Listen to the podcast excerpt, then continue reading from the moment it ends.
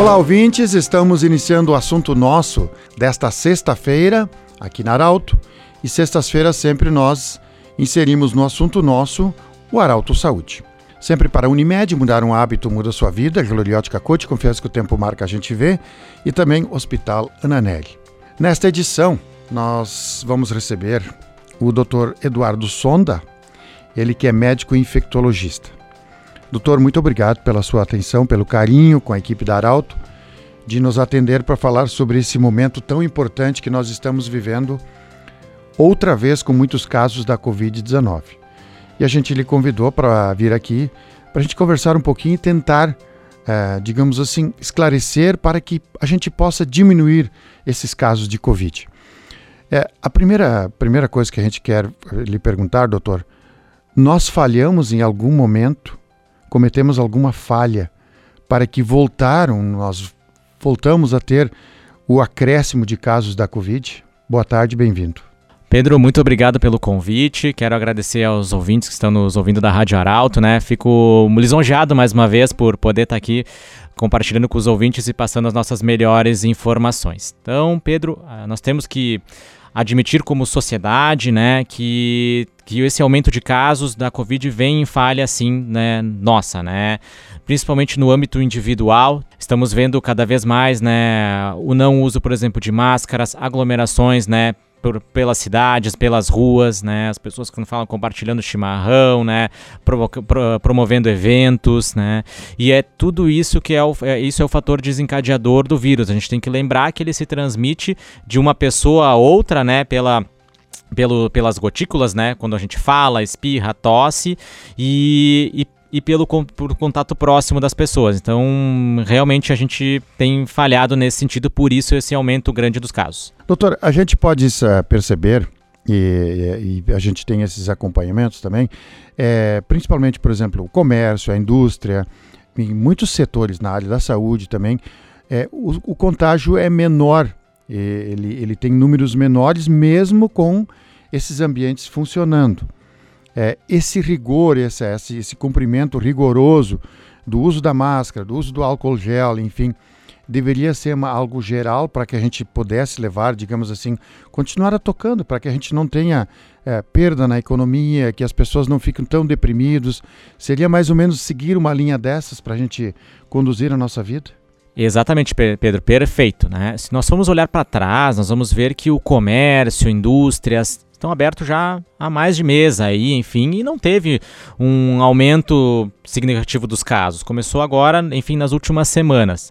Isso se dá pelo relaxamento, né, como eu comentei no âmbito, no âmbito individual, porque se nós vamos ver, né, o próprio comércio, ambientes de saúde, as indústrias seguem protocolos rigorosos, né, são monitorados pelos poderes públicos, inclusive visando a proteção de nós, do cidadão.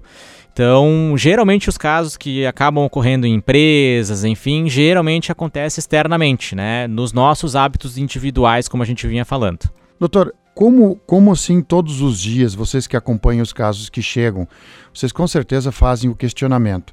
É, vocês têm mais ou menos uma noção de onde as pessoas se contaminam, como é que chega o vírus e por que, que algumas pessoas convivem com pessoas que têm o vírus é, na própria família, às vezes, tem uma pessoa positiva com Covid, com sintomas, outras sem sintomas, e o resto da família fica isento, nem é contaminado. Qual é a explicação que se dá para isso?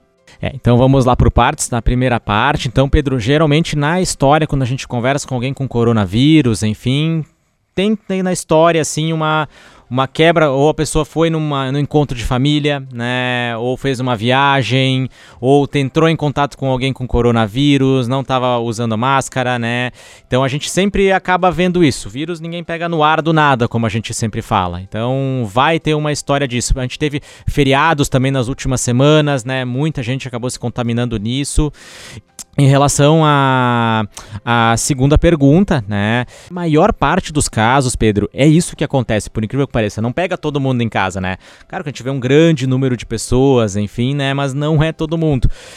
Isso é, ainda é algo que não tem uma explicação tão lógica, mas a gente sempre é, avalia, né? Pessoas de repente mais jovens, né, tá, uh, que não tenham tantas comorbidades, talvez tenha uma questão genética. Eu já vi casos que o lado da mãe todo mundo pega, o lado do pai ninguém pega. Então, são fatores que a gente não tem uma explicação ainda, mas eu acredito que seja esse conjunto que possa estar tá explicando essa, essa diferença.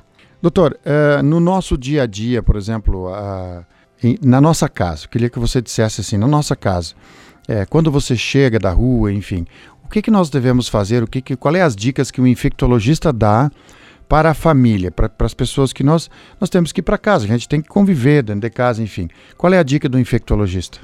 Sim, dentro de casa, né? Quando chegamos em casa, né? Sempre é muito importante ambientes arejados, né? A gente sabe que ambientes fechados propicia o vírus permanecer mais tempo nos ambientes, né? Então isso é muito importante realizar limpeza regular né, dos ambientes com álcool gel, ou pode ser uh, com água e sabão, álcool 70, né, hipoclorito, água sanitária, né, porque o vírus pode permanecer nos ambientes se nos contaminarmos ao tocarmos nele. Caso alguém tenha sintomas, né, que principalmente que é o mais complicado, quando alguém tem algum sintoma suspeito, né, o que, que é importante? Essa pessoa dormir em um quarto separado, por exemplo, né, claro, se possível. Aí sim usar máscara dentro do ambiente para todos se protegerem, né.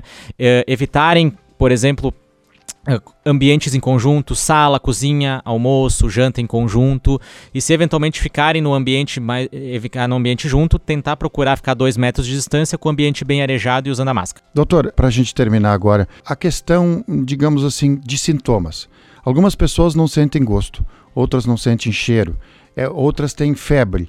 Então, sintomas são diferentes, não tem um sintoma único hoje. E, e qual é o período, digamos assim, em que isso a tendência é desaparecer? Certo, uma ótima pergunta também, Pedro, para a gente alertar os ouvintes.